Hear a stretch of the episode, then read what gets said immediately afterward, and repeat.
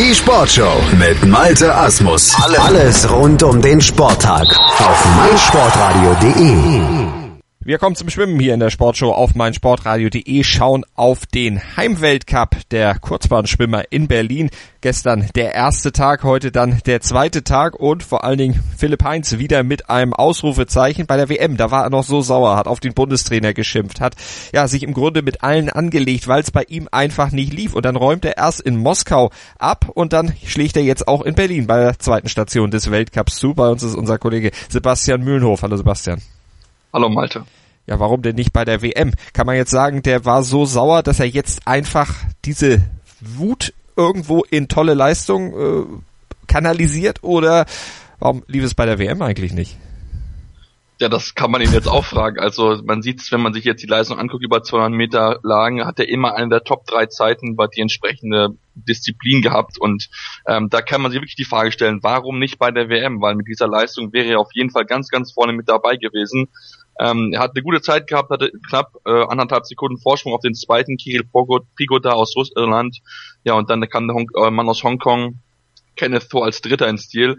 Und da kann man sich wirklich so ein bisschen die Frage stellen, ne? warum nicht so ganz, ähm, hat es wirklich noch nicht gestimmt, dass die Form jetzt hundertprozentig da war und dass er jetzt den Wut im, in der Bauch, den er ja gehabt hatte, obwohl er sich ja ausgesprochen hat mit dem Bundestrainer, dass er den jetzt so in Leistung ummünzt, zu sagen, hey, bei mir funktioniert's, ich war nur irgendwie nicht hundertprozentig da bei der WM, ich habe keine Ahnung wieso, ich war wohl nicht auf dem Punkt fit mhm. und ja, es funktioniert aber trotzdem, dass er trotzdem gute Leistung bringen kann.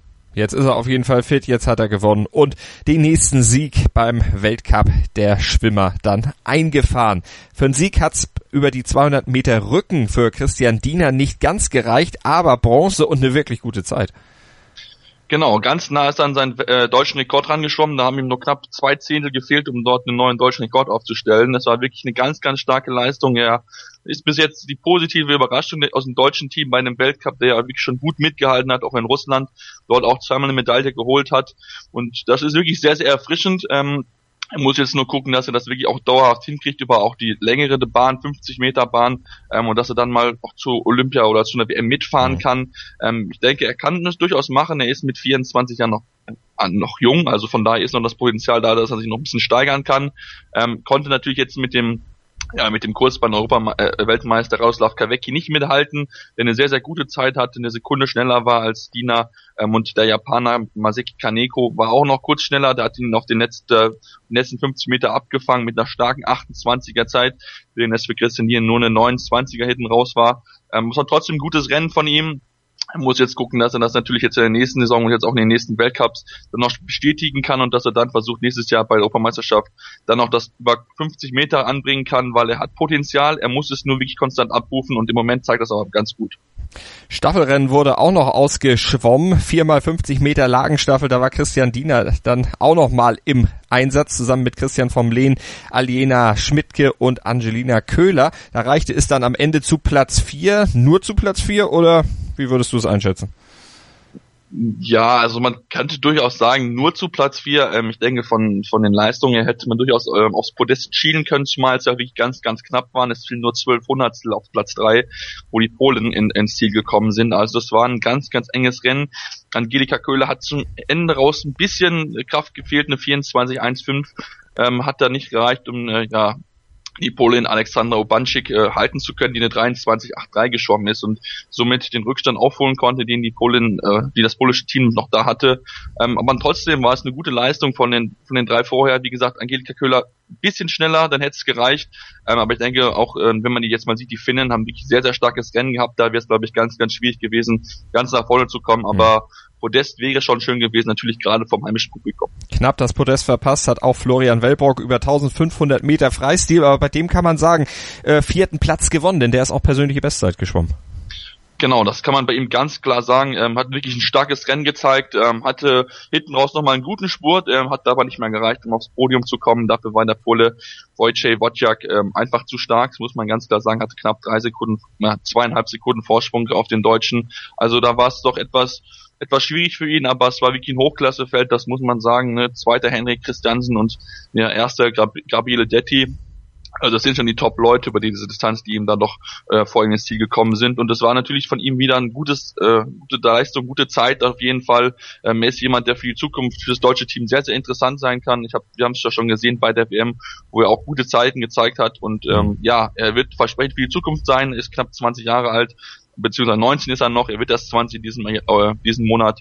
Von daher ist es auf jeden Fall ganz, ganz positiv, dass er so gut und auch relativ gut mit Top-Leuten mithalten kann. Rufen Straub auch noch als Fünfter noch gut dabei, allerdings so die Abstände dann zu Gabriele Detti doch sehr groß, 15 Sekunden auf Wellbrook und 21 Sekunden dann auf Straub. Gucken wir über die 400 Meter Lagen der Damen und da ging es dann bei diesem Meeting in Berlin auch erstmal so fast in Richtung Weltrekord.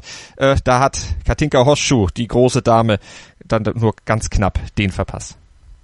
Genau, da hat sie ihn wirklich nur ganz, ganz knapp verpasst. Ähm, sie hat aber trotzdem einen äh, neuen ähm, Weltcup-Rekord geschwommen, also hat sie doch dann nochmal äh, an ihrem ja, Weltcup-Rekord, was sie damals in Doha aufgestellt ist, 2014, verbessern können, um ja mehr als eine Sekunde sogar. Also es war wirklich ein sehr, sehr starkes Rennen von ihr. Sie ist wirklich wieder in einer Topform. Sie zeigt, dass sie den Weltcup sehr gerne schwimmt, weil sie natürlich auch damit viel Geld verdienen kann, auch wenn sie jetzt natürlich nur viermal starten darf bei einem Weltcup-Ort, aber Sie hat trotzdem ein starkes Rennen wieder gezeigt. Es waren nur Hundertstel bzw. Zehntel, die gefehlt haben, mhm. um den Weltrekord zu verbessern. Ähm, sie hat gewonnen von der Spanierin Mireia Belmonte. Ähm, wir kennen sie auch, dass sie jemand ist, die über die langen Distanzen immer im, in der Freistil und auch Lagen wirklich mithalten kann. Dritte ist die Australierin äh, Blair Evans geworden und sehr, sehr positiv, muss man sagen, aus deutscher mhm. Sicht. Ähm, ist die junge Maya Nadine Toben, die äh, mit 15 Jahren Fünfte geworden ist und ja die beiden etablierten Franziske Henke und äh, Alexandra Weng als Achte, äh, Henke ist Sechste geworden, hinter sich lassen konnte und mal eben einen äh, Altersklassenrekord aufstellen konnte im Bereich U15. Äh, also von daher eine sehr, sehr schöne Leistung von ihr. Ähm, natürlich hat noch ein bisschen, woran sie arbeiten muss, also die Brustdistanzen ähm, hat man gesehen, da ist noch ein bisschen Luft nach oben in der 40er Zeit, da kann sie durchaus noch ein bisschen steigern, aber sie ist 15 Jahre und dass man dann schon die etablierten Deutschen dort ärgern kann, spricht dafür, dass vielleicht eine, ähm, eine Hoffnungsträgerin für die Zukunft sein kann. 100 hm. Meter Brust, da ging die Post natürlich ab, sehr, sehr stark besetztes Feld, Kirill Prigoda, der gewinnt, 300 vor Cameron Vanderberg und für Fabian Schwingenschlögel, der wurde siebter, die Zeit 57, 57, kann sich aber auch durchaus sehen lassen. Ja, auf jeden Fall. Sie kann sich sehr gut sehen lassen. Ähm, hinten raus hat ihm vielleicht so ein bisschen die Luft gefehlt mit der 30er Zeit. Ähm, da kann er mit hier noch ein bisschen dran arbeiten. Aber es war trotzdem ein gutes Zeit, ein gutes Rennen von ihm. Ähm, konnte natürlich mit den Top-Leuten dort nicht mithalten, aber es war ein gutes Rennen. Ähm, er ist ja angetreten.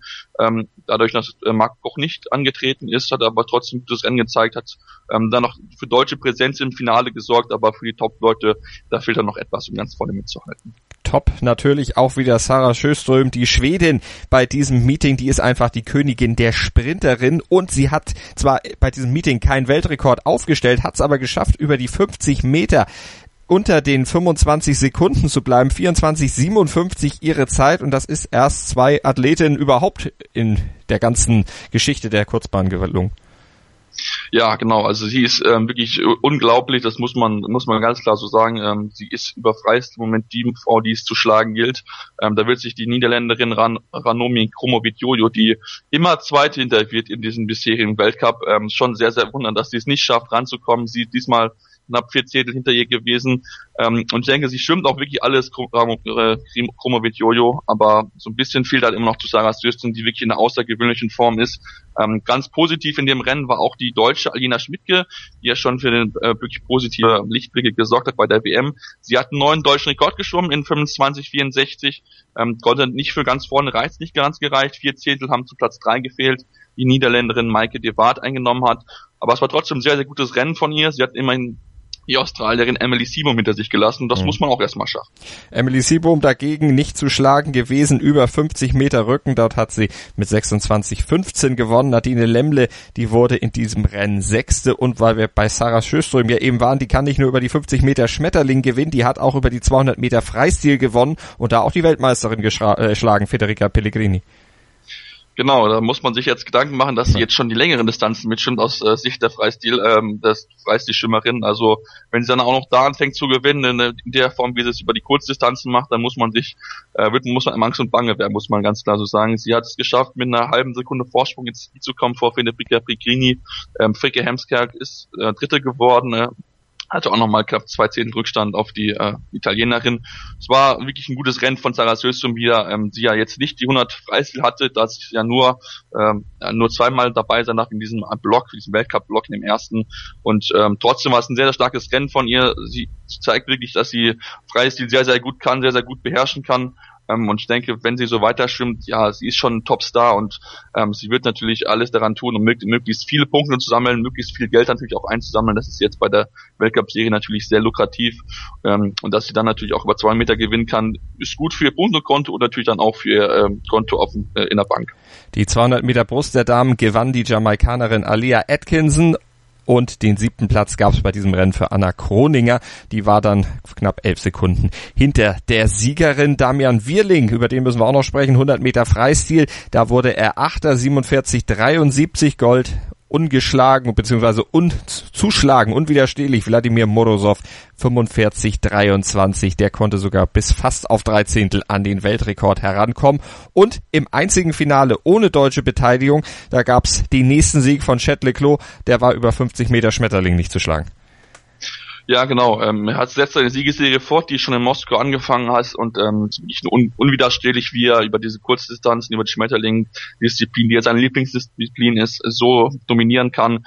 17 Hundertstel Vorsprung hat er im Endeffekt vor dem weißrussen Taumen Zurkin, der wirklich versucht hat ranzukommen, aber im Endeffekt so ein bisschen noch was gefehlt hat, um wirklich ganz, ganz vorne mit ranzukommen. Dritter wurde der äh, Brite Adam Barrett, ähm, der da schon knapp zwei Zehntel Rückstand hatte auf Chadwick Close und äh, er setzt seine Siegesserie fort. Ich denke, dass man ihn auch in der nächster Zeit schwer schlagen kann über diese Schmetterlingsdistanz. Es ist wirklich jemand, der sehr, sehr gut angehen kann, der ein sehr, sehr hohes Tempo von Anfang an gehen kann und wenn man das nicht halten kann, wird es halt ganz, ganz schwierig ihn zu schlagen. Also wir werden natürlich die weiteren Stationen des Weltcups im Auge behalten. Heute gibt's ja noch Tag zwei des Weltcups in Berlin aber darüber sprechen wir dann morgen hier in der Sportshow auf meinsportradio.de. Vielen Dank an unseren Experten Sebastian Mühlenhof und an euch noch der Hinweis. Hört doch mal rein in eine unserer vielen anderen Sendungen. Wir haben ja doch eine ganze Menge bei uns im Programm zu bieten. Chip and Charge zum Beispiel Tennis heute mit einer neuen Ausgabe, dem Rückblick auf die letzte Woche. Nur Golf beschäftigt sich heute mit dem WGC Turnier, dem Bridgestone Invitational, was Hideki Matsuyama gewonnen hat und das mit einer wirklich fantastischen Schlussrunde. Auch das könnt ihr heute im Programm hören ab 19 Uhr im normalen Livestream, aber auch schon ab Mittag dann bei uns als Podcast downloaden. Also Golf und Tennis heute auch große Themen hier bei uns auf meinsportradio.de außerhalb der Sportshow. Mein Lieblingspodcast auf meinsportradio.de. Hallo. Hier ist Andreas Thies von der Sendung Chip in Charge, dem Tennis Talk auf meinsportradio.de. Jeden Montag versorgen Philipp Joubert und ich dich mit den neuesten News aus der Welt des Tennis. Darüber hinaus bieten wir Dailies zu den Grand Slams oder auch Live-Übertragung von ausgewählten Turnieren.